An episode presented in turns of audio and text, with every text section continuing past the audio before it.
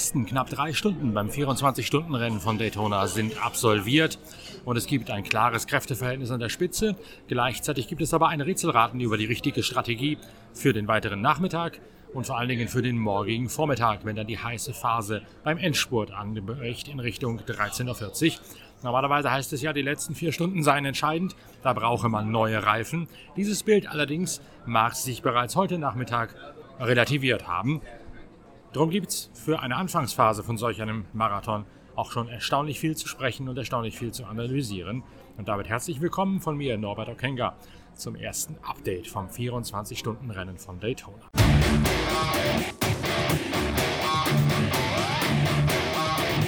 Beim Start gibt es das er beim Start gibt es das erwartete Bild. Tom Blomqvist sucht sein Heil in der Flucht. Er verbremst sich zwar beim Anbremsen der ersten Kurve, legt einen alarmierenden Schlenker hin. Der Schwede geht im Acura aus dem Meyer Shank Racing Team allerdings trotzdem als erster in die erste Ecke hinein. Dahinter legt sich Sebastian Bourdet, den Porsche von Philippe Nasr, sehr früh zurecht.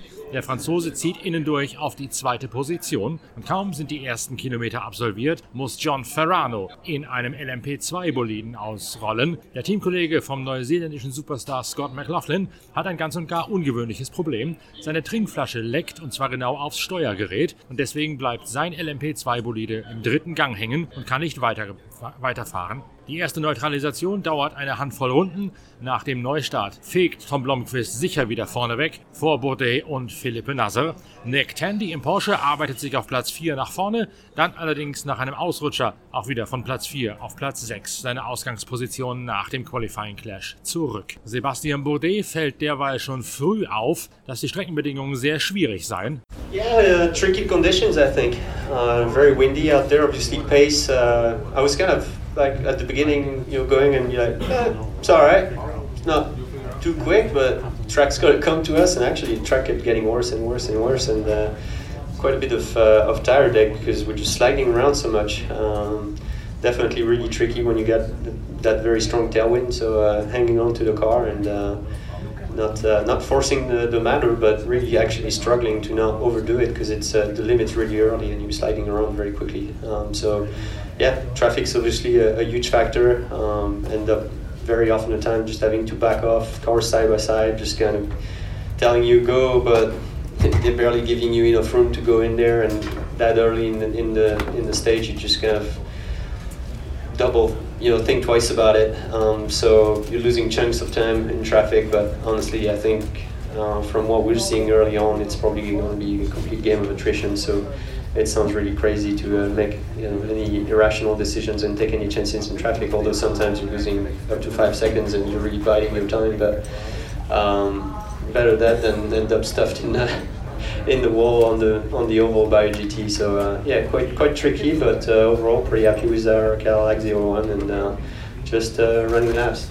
Es sei enorm windig, die Strecke sei schmutzig und anders als angenommen würde sie sich auch nicht verbessern, sondern eher immer noch übler werden. Man rutsche sehr viel und das nehme die Reifen enorm hart an. Es sei am besten kein Risiko einzugehen, auch wenn man sich zwingen müsse beim Überrunden. Das koste vielleicht einmal 5 Sekunden, sei aber besser als in der Mauer zu hängen, weil ein GT einen rausgedrängt hätte. Es werde eh ein Ausscheidungsrennen werden, da solle man jetzt nicht allzu viel riskieren.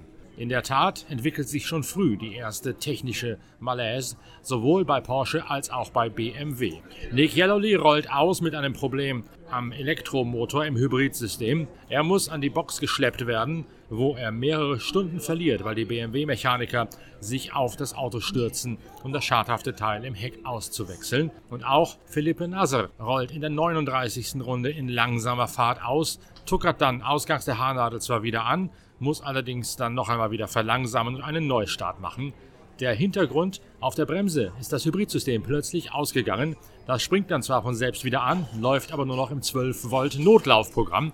Deswegen muss man das System resetten, zwei Sekunden warten und dann einen Neustart hinlegen. Genau das macht Philippe Nasser in der 39. Runde. Da sind allerdings schon die ersten Boxenstopps absolviert. Tom Blomqvist bleibt im Auto und kriegt auch keine neuen Reifen.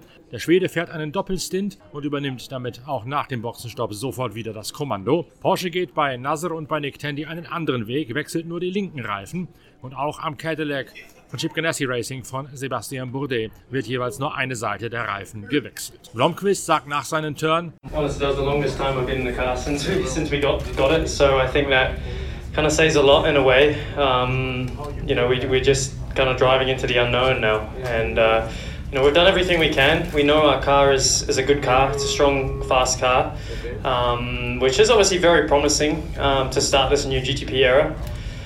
But there's so much that we're, it's a weird word to, to say, but it, you know, it almost feels like we're, we're kind of winging it a little bit, you know, because there's so many um, things that we just need to understand that we haven't kind of been through. Even, for example, you know, putting so much mileage on, on the tires. Um, yeah, it's just a constant learning curve. So it's it's even for me as a driver, um, you know, having to, to change the tools that I have available to myself that you know can influence the balance. Uh, you know, just all those little things is you just it's a constant learning curve, and, and not only for me, um, but for the team, the team massively. So yeah, we're, we're obviously you know had, had a good start to the race, but uh, yeah, there's like 22 hours to go. So uh, uh, there's yeah anything can happen. Yeah, I think you've seen already. You know, some cars have already ran into some some early issues. So it's going to be chaotic, and um, you know, fingers crossed it, it holds together for us. Wir fahren ins Unbekannte. Wir warten beinahe schon ein bisschen ab und sind in Lauerstellung, denn wir müssen noch so viel verstehen. Allein schon so viele Kilometer auf die Reifen zu kloppen, haben wir bisher nie gemacht. Das ist eine permanente Lernkur Lernkurve. Auch für uns als Fahrer, wie man mit den Verstellmöglichkeiten des Autos die Leistung beeinflussen kann. Und fürs Team auch.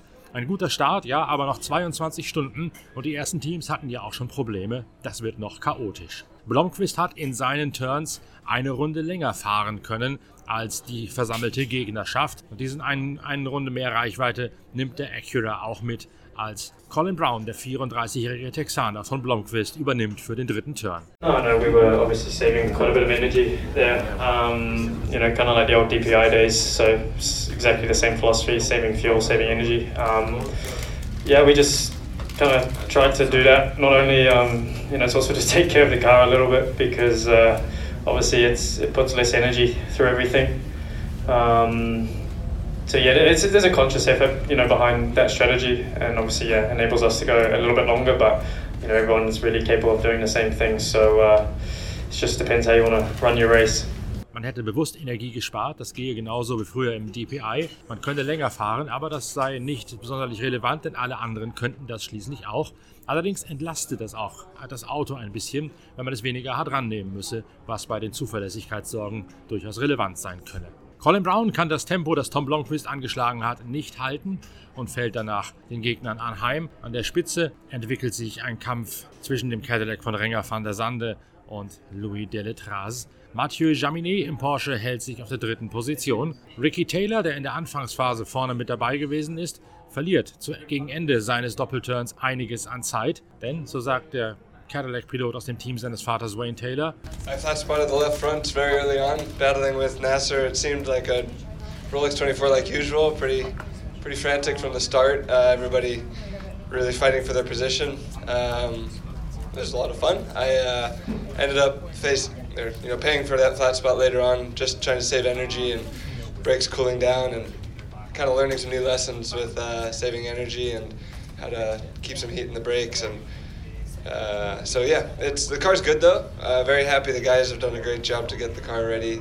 Uh, I think you know rather than just a 24 hour, this has been uh, like a like an eight day event for the guys, just not sleeping. So um, really really proud of the guys to get to this point, and uh, it's not a rest from here. It's it's a little more intense, but yeah, really happy to be running where we are. Er hätte sich einen Bremsplatten nach einem harten Kampf mit Philippe Nasser in der Anfangsphase zugezogen und dafür hätte er dann nachher die Strafe bezahlt, weil das Auto unruhig zu fahren gewesen sei. Er hätte versucht, Energie zu sparen, aber dabei seien die Bremsen zu kalt geworden. Auch das gehöre zur Lernphase mit dem neuen Auto dazu. Fürs Team sei es ohnehin ein 8-Tages-Event ohne Schlaf gewesen und jetzt könne sich ja auch noch längst keiner ausruhen. Wie hoch es hergeht in der Anfangsphase, vor allen Dingen im Kampf mit den beiden Porsche von Nasser und Tandy, das hat auch Ricky Taylor überrascht. I don't know if I was the only one that was pushing, um, but uh, fighting with Nasser and Tandy, they both made it hard, really hard the first time, um, and then Nasser eventually let me go. Um, so yeah, I feel like we have a very strong car. Uh, you never know with this race.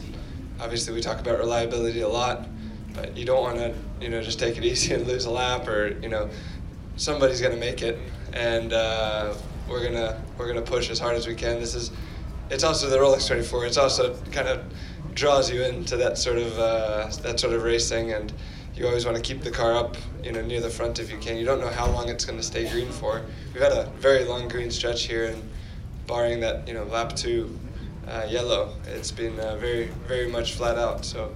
Um, we're going to try to keep the Konica Minolta car uh, as far to the front as we can. Um, and yeah, I have no doubt that if the if everything holds together, we've got a very very strong car for the end of the race. Nazar und Tandy hätten ihn wirklich gefordert, bis er sich dann endlich absetzen könne, weil Nazar ihn in Ruhe gelassen hätte. Er wolle unbedingt keine Runde verlieren, denn irgendeiner werde schon durchkommen. Die eine Runde würde man dann nie wieder reinholen. Außerdem führe einen das Rennen zwangsläufig in Versuchung. Nach einer sehr langen Grünphase zu Beginn, von der frühen Safety-Car-Phase abgesehen, sei es ihm darum gegangen, das Auto so weit vorn wie möglich zu halten. Ebenfalls vorn mit drin Alex Lynn, der mit einer anderen Reifenstrategie unterwegs ist in seinem Cadillac als Sebastian Bourdais. Bei Bourdais wird bei jedem Boxenstopp eine Seite der Reifen gewechselt. Das sei wichtig, sagt Bourdais, weil man dann mit den noch warmen, angefahrenen Reifen eine schnellere Outlap hinlegen könne, als wenn man komplett mit kalten Reifen rauskomme und ins Rutschen gerate. Und Alex Lynn, der Cadillac-Fahrer, notiert genau das. Auf der Outlap aus der Box nämlich verliere man bis zu 20 Sekunden, weil die Reifen so kalt seien. Deswegen lohne es sich möglicherweise am Sonntag gar nicht mehr mit Einfachturns zu kalkulieren, sondern man sollte besser auf Doppelturns bauen, um nicht gleich 20 Sekunden in der Outlap zu verlieren und so hoffnungslos zurückzufallen in der heißen Phase. Lin hätte 70 Runden auf einen Satz Reifen gekloppt, das sei allerdings nun auch wohl das Limit dessen, was man den Reifen zumuten könne. Während der letzten 10 Runden hätten die schon ziemlich nachgelassen und seien in die Knie gegangen. Nun beginnt also das große Rätselraten der Strategen. Ist es sinnvoll, die Strategie so umzusetzen, wie man zuerst gedacht hat, nämlich am Sonntag tatsächlich auf Einzelturns mit jeweils neuen Satz Reifen zu wechseln? Oder hat Alex Lynn im Cockpit den Stein der Weisen entdeckt und gemerkt, dass man mit Doppelturns besser gefahren ist. Mit Doppelturns, die dann vielleicht ein paar Runden weniger als die üblichen 31 Umläufe dauern, um nicht in den letzten 10 Runden zu viel Rundenzeit liegen zu lassen. Neben all den Sorgen um die Zuverlässigkeit Neben all den anderen strategischen Fragen ist auch das nun ein Thema, das die Renningenieure an den Boxen von Daytona beschäftigt. Ebenso übrigens wie auch noch eine weitere Komponente, nämlich das Wetter. Die Asphalttemperatur, ab der die weichen Nachtreifen erst funktionieren, liegt bei 15 Grad Celsius und darunter. Diese 15 Grad Celsius werden allerdings möglicherweise nur selten erreicht werden in der Nacht, weil es außergewöhnlich warm ist hier, 27 Grad tagsüber und auch für die Nacht sind bestenfalls Lufttemperaturen von 15 Grad angesagt. Wenn der Asphalt sich aufgeheizt hat, kann es sehr lange dauern, bis der mit seiner Teertemperatur unter den kritischen Punkt, unter den Kipppunkt von 15 Grad fällt, bei dem es sich lohnt, von den harten Tag auf die weichen Nachtreifen zu wechseln. Man darf die harten Tagreifen in die Nacht hinein verwenden, man darf nur die weichen Nachtreifen nicht in den Tag hinein verwenden. Jetzt ist also die Frage, zieht man die weichen Nachtreifen auf oder verbraucht man weitere auf der nur 12 Satz vorrätigen Tagreifen auch in den Abend hinein, weil die hohe Streckentemperatur das noch länger zulässt oder sogar nötig macht, als das eigentlich erwartet worden ist. Es gibt also unglaublich viele Facetten in diesem 24-Stunden-Rennen von Daytona, das nun Renger van der Sande im Cadillac anführt vor Louis Deletras, dann Mathieu Jaminet im Porsche 963, Jack Aitken, Matt Campbell in einem weiteren Porsche und Colin Brown, dem Texaner, der das Auto von Tom Blomqvist übernommen hat, das in der Anfangsphase klar der schnellste Bolide gewesen ist.